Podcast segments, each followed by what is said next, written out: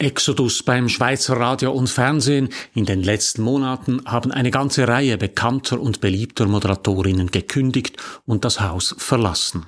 Auch vielen Verlagshäusern kehren Journalistinnen und Journalisten den Rücken, und zwar immer mehr endgültig. Viele wechseln in die Kommunikationsabteilungen von Firmen oder zu Institutionen und in die Verwaltung.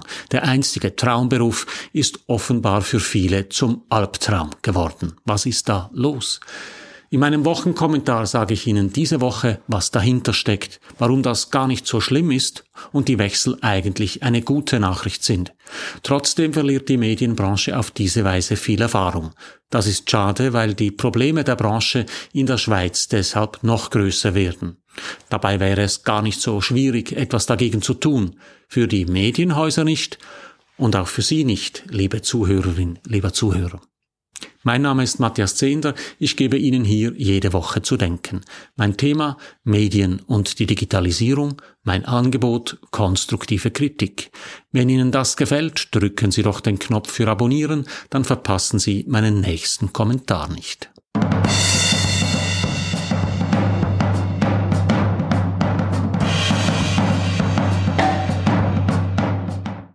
Wenn die Schweizer Medien über Schweizer Medien berichten, klingt das oft bedrohlich. Ganz besonders, wenn es dabei ums Schweizer Radio und Fernsehen geht. Exodus bei SRF wieder geht ein Aushängeschild, titelten etwa die Zeitungen von Großverlag CH Media Ende April. Nach vielen anderen bekannten Gesichtern verlasse nun auch der beliebte Tagesschau-Moderator Franz Fischlin das Schweizer Fernsehen. Der Mann wird Hausmann, da muss er ja wirklich verzweifelt sein. Der Artikel fragt deshalb, was steckt hinter den zahlreichen Abgängen? Dieselben Zeitungen wussten schon im März darauf die Antwort, als sie einen anderen Abgang vermeldeten, diesmal die Kündigung von Mediensprecher Stefan Wies. Die Stimmung im Medienhaus sei inzwischen komplett am Boden. Es gelinge den Vorgesetzten nicht, den Angestellten zu vermitteln, wo das Unternehmen publizistisch und organisatorisch hinwolle. Auch der Blick meldet Abgänge beim Schweizer Fernsehen gern mit dramatischen Worten. Schon wieder geht ein Charakterkopf, kommentierte die Zeitung etwa den Abgang von Tennisfachmann Stefan Bührer. Geschrieben hatte den Kommentar Steffi Buchli, selbst jahrelang Moderatorin bei SRF. Buchli hatte SRF 2017 verlassen und war Programmchefin und Moderatorin beim Schweizer Sportsender MySports von UPC Schweiz geworden. Mittlerweile ist Buchli Sportchefin beim Blick. Wie Sie haben in letzter Zeit tatsächlich viele Sportgrößen SRF den Rücken gekehrt, darunter Jan Billeter oder Matthias Hüppi. Aber auch Politjournalisten verlassen SRF, etwa Barbara Peter und Mark Lehmann, die Gastgeber des Tagesgesprächs beim Schweizer Radio. Helen Hürlimann, Leiterin von SRF 4 News, lässt sich frühzeitig pensionieren. Inlandredaktor Daniel Foppa wechselt zur NZZ am Sonntag. Nicoletta Cimino, Moderatorin von Echo der Zeit, hat sich selbstständig gemacht. Thomas Häusler, Leiter der Wissenschaftsredaktion von Radio SRF, wechselt zum WWF. Da wird er auf eine Fernsehkollegin stoßen. Nach elf Jahren bei SRF, zuletzt bei der Rundschau, hat Samira Zingaro zur Schweizer Umweltorganisation gewechselt. Tatsächlich ein Exodus. Was ist los im Hause SRF? Doch das ist die falsche Frage. Viel eher müsste man fragen, was ist los in der Medienbranche? Denn auch in anderen Medienhäusern reichen Journalistinnen und Journalisten ihre Kündigung ein, bloß wird darüber weniger berichtet, weil die nicht so prominent sind wie die SRF-Leute.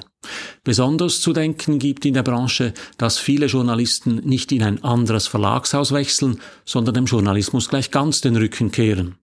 Das Online-Magazin Republik hat die Abgänge diese Woche gezählt. 93 AussteigerInnen aus dem Journalismus zählte das Magazin 2021. Heuer waren es bisher bereits 24 Berufsaussteigerinnen. Das Fazit der Republik. Alle fünf bis sechs Tage kommt der Schweiz eine Journalistin abhanden.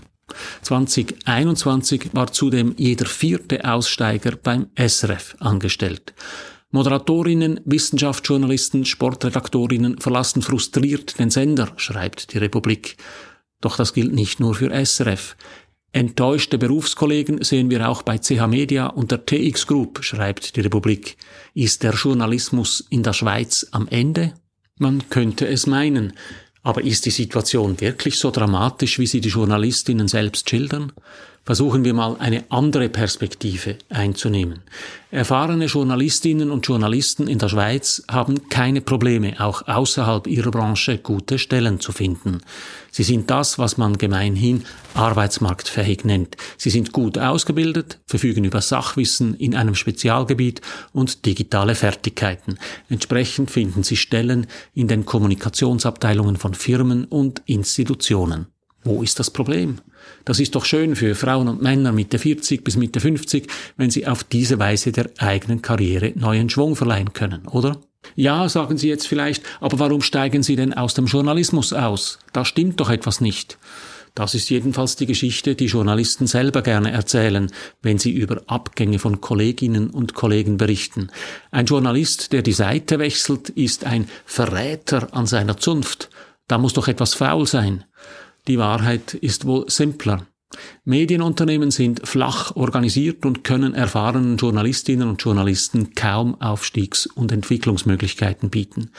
Die Medienkonzentration hat das Problem noch verschärft. Es gibt nicht mehr viele echte Chefstellen bei Schweizer Medien. Dazu kommt, dass es für Journalisten kaum möglich ist, sich inhaltlich weiterzuentwickeln. Egal wie viel sie von der Klimakrise, dem Coronavirus, der Digitalisierung oder der Politik im Bundeshaus verstehen, sie müssen es immer so einfach erzählen, dass Herr und Frau Normalverbraucherin es verstehen. Fachspezialisten können sich also kaum weiterentwickeln. Sie sind dazu verdammt, ihr Thema immer auf dem Einsteigerniveau abzuhandeln.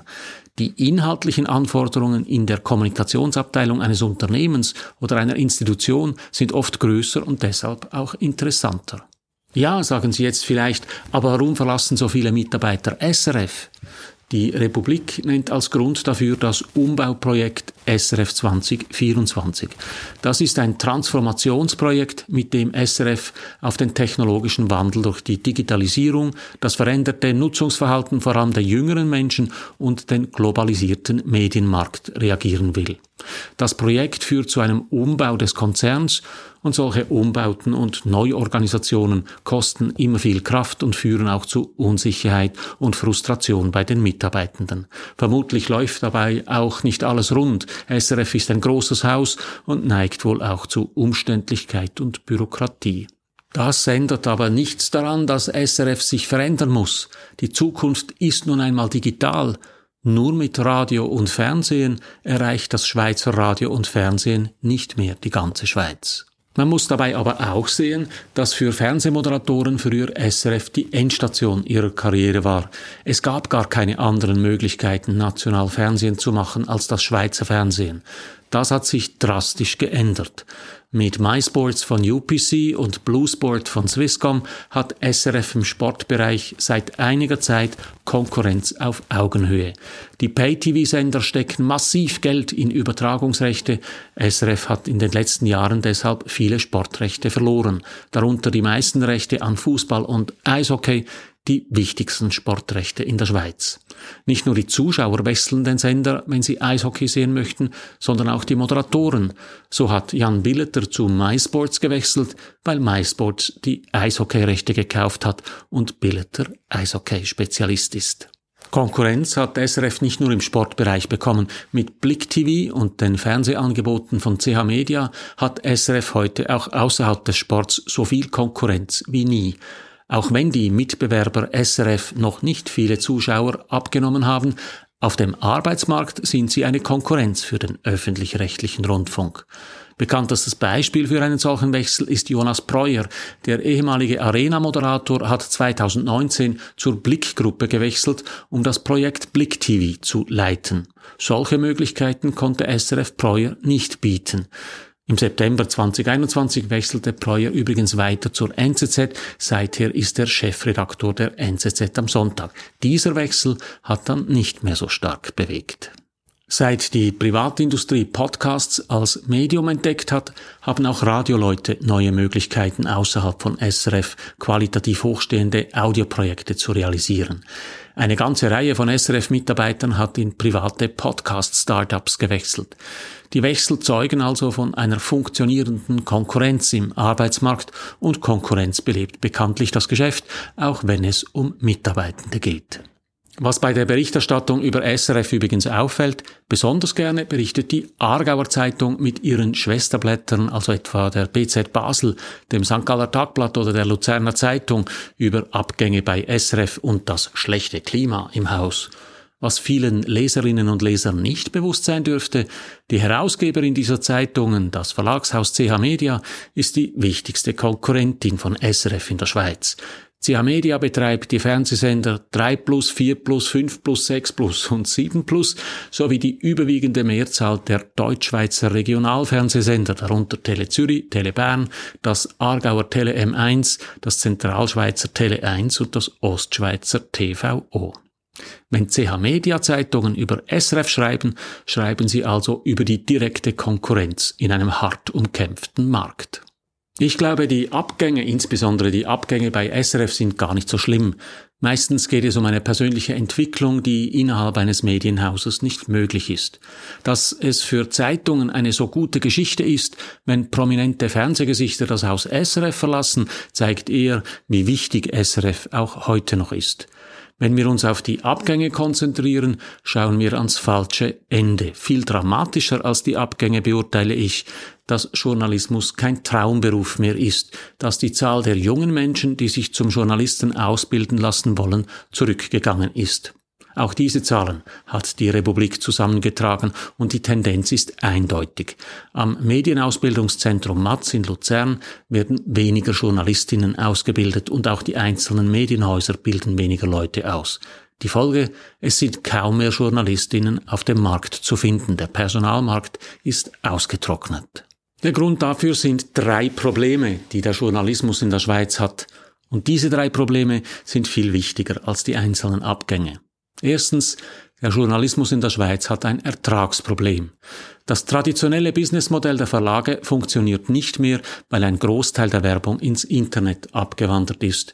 Die meisten Verlage sind der Werbung nachgehechelt und versuchen mit reichweitenorientierten Klickmodellen den Umsatz im Netz wieder einzuholen. Das funktioniert aber mehr schlecht als recht. Deshalb müssen die Nutzer vermehrt zur Kasse gebeten werden, doch der Schweizer Markt ist zu klein, als dass zahlende Nutzerinnen allein die Medienangebote finanzieren könnten. Es braucht neue Ideen, damit die Medien in der Schweiz eine verlässliche Zukunft haben. Zweitens, der Journalismus in der Schweiz hat ein Imageproblem.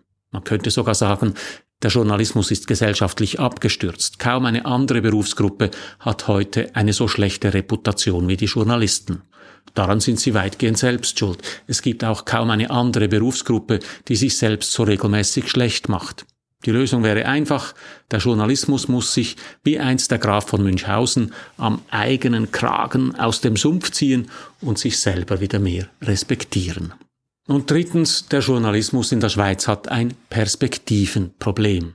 Für Menschen, die von einem Thema viel verstehen und in der Lage sind, dieses Thema digital aufzubereiten, gibt es heute schlicht viel spannendere Berufsaussichten als die Knochenjobs ohne Aufstiegsmöglichkeiten, welche Medienhäuser im Angebot haben.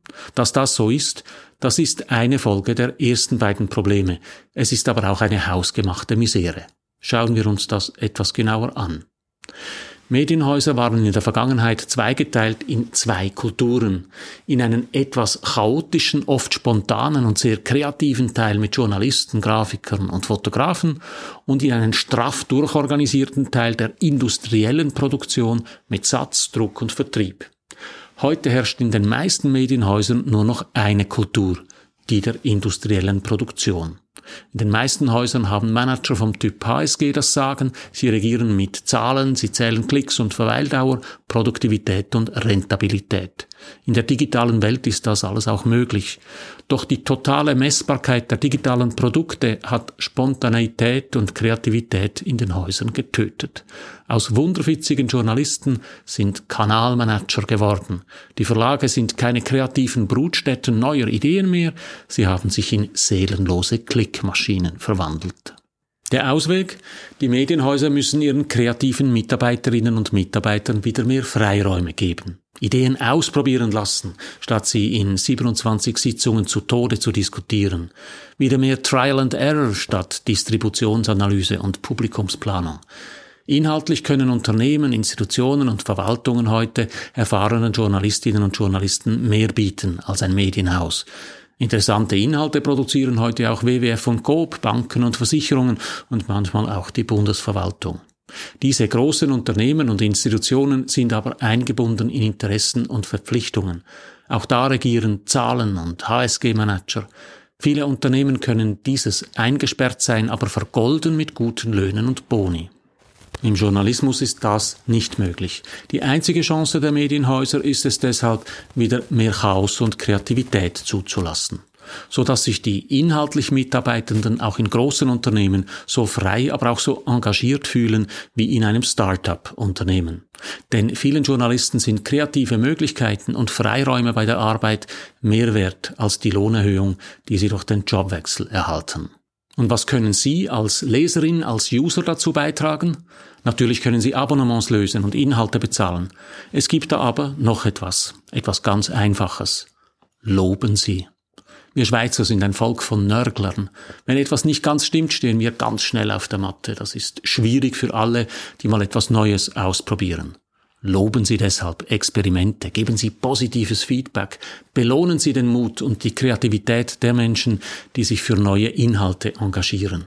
So helfen Sie mit, die Freiräume auch in großen Unternehmen zu verbessern.